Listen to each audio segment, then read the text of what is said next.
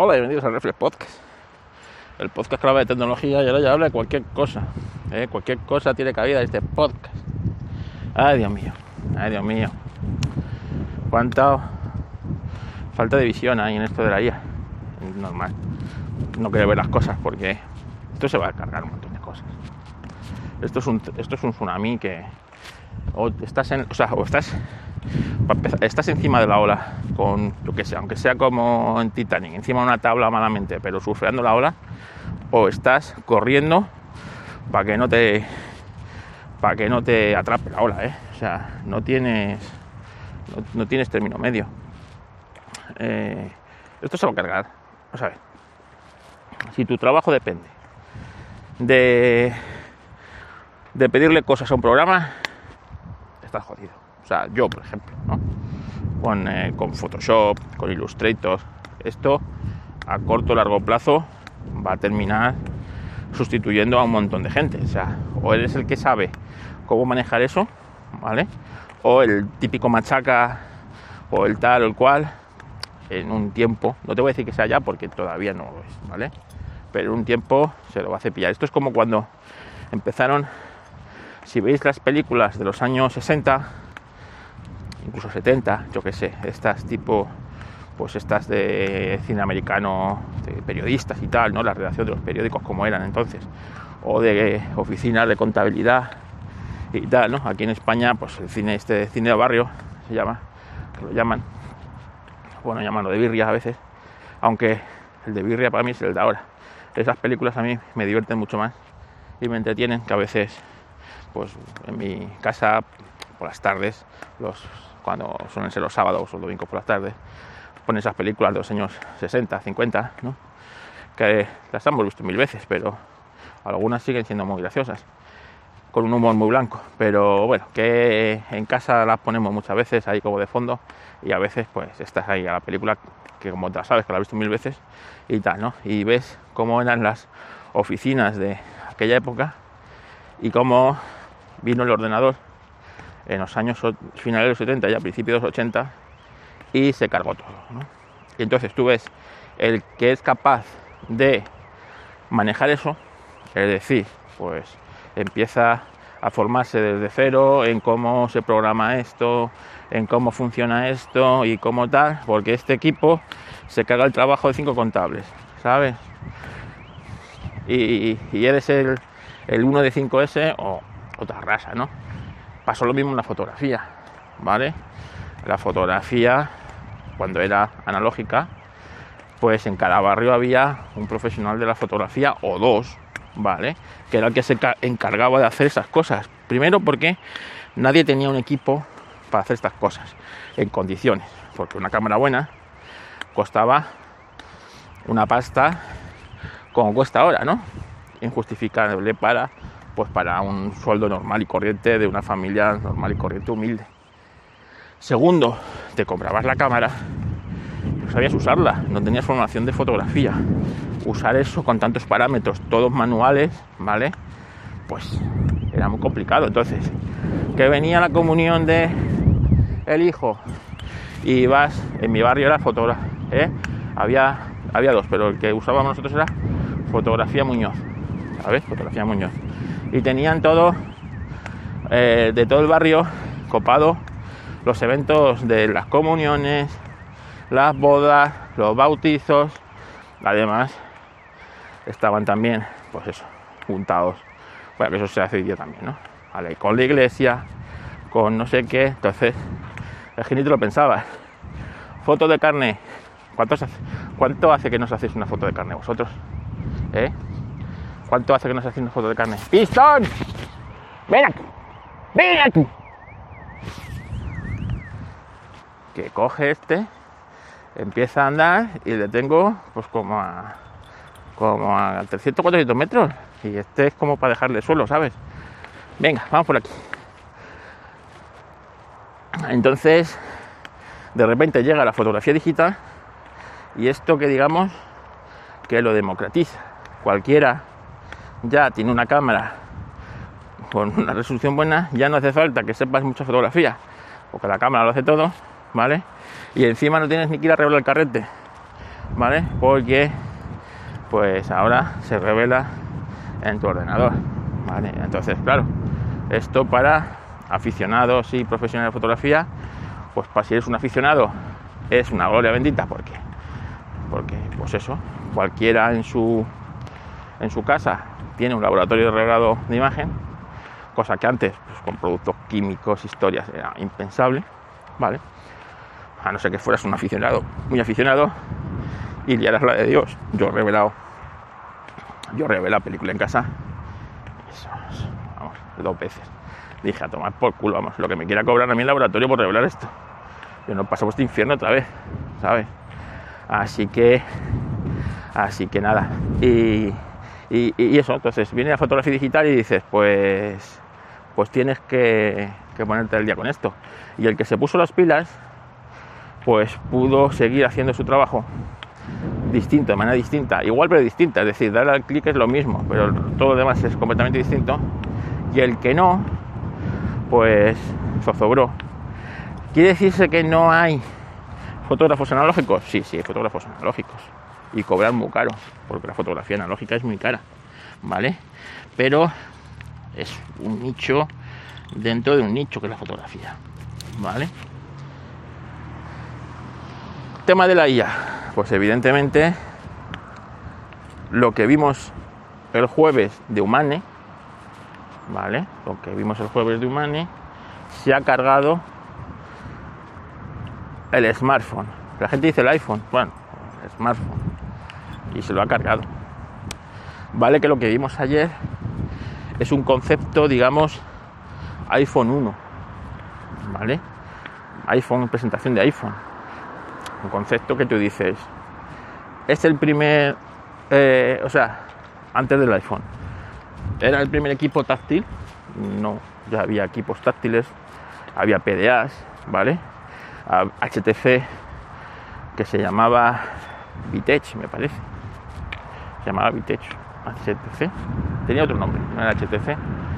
Eh, tenía equipos con Windows eh, Mobile, como Windows CE, se llamaba el Windows este, que eran, eran la caña para la época. ¿eh?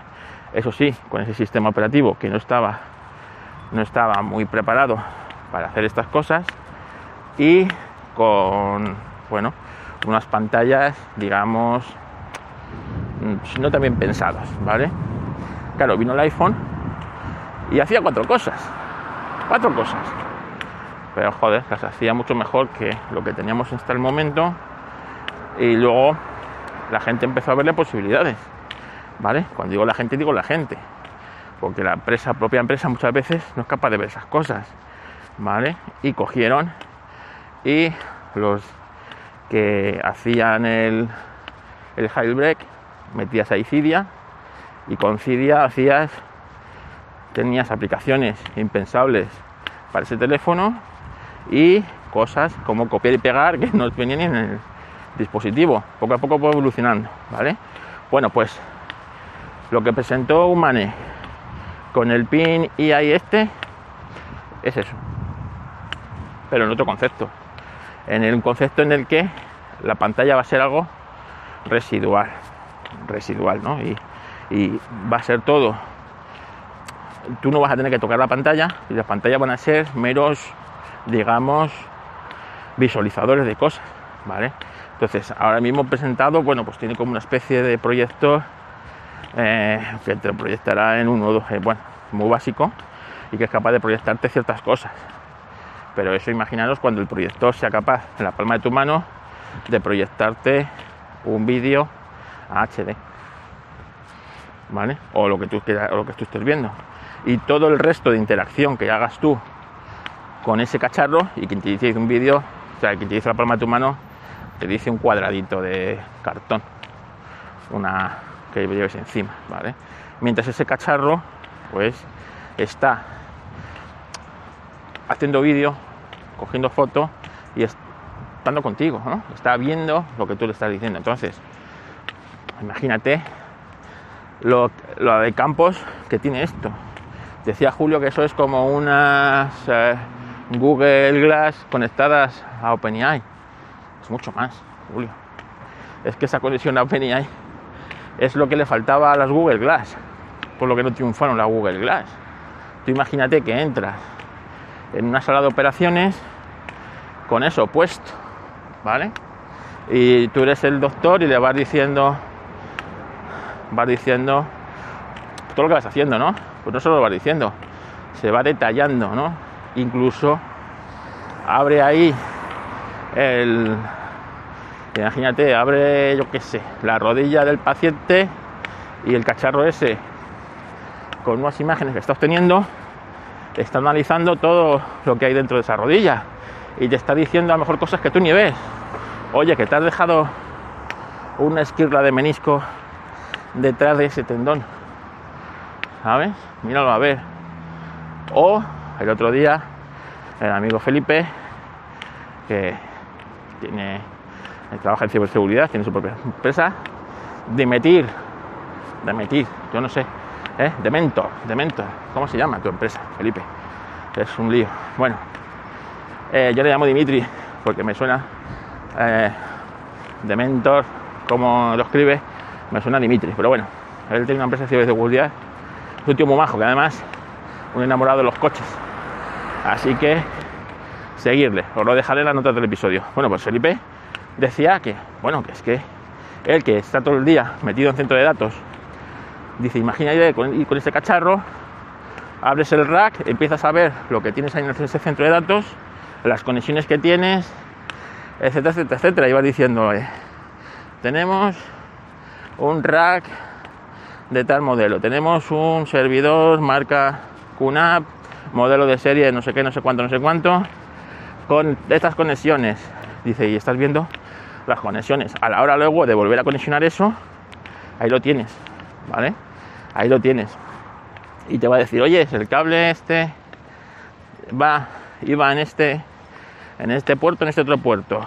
Y eso te va capaz de analizar lo que tú le has dicho, las imágenes que tienes, y te va a decir, no, no, eso iba en ese otro puerto. ¿Vale? Y así con todo. O sea, las posibilidades que se abren son infinitas.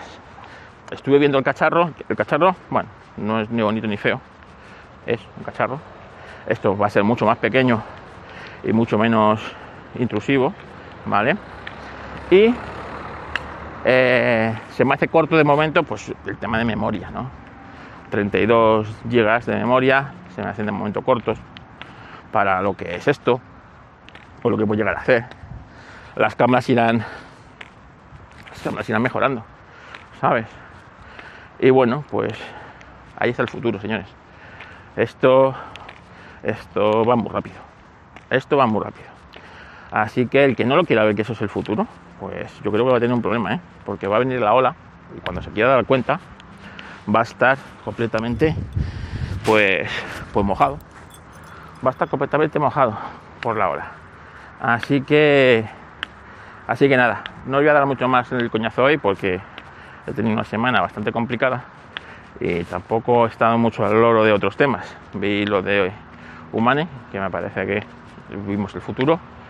He estado probando un poquito GPTs, pero llevo dos días colapsado aquello y no he podido hacer mucho más. Así que eh, ya os contaré más cosas, como he avanzado. Y, y bueno, a mi amigo Paco que me preguntó si debía pagar por ChatGPT Plus eh, para integrarlo en su negocio de autónomo, pues yo le he dicho que sí. Y le he dado una argumentación de 20 minutos, sin la ayuda de ChatGPT. Así que, así que bueno, lo dicho, que paséis un bonito día de sábado. Mañana a lo mejor tenéis episodio, porque me parece que no voy a desayunar con Felipe, así que voy a, voy a dar un paseo largo con pistón si no está lloviendo, porque hay el día hoy muy nublado. Si mañana no llueve, pues haremos como hoy, un día súper, un paseo súper largo. Así que, venga, las quejitas, aquí se las mandamos, pues al de siempre.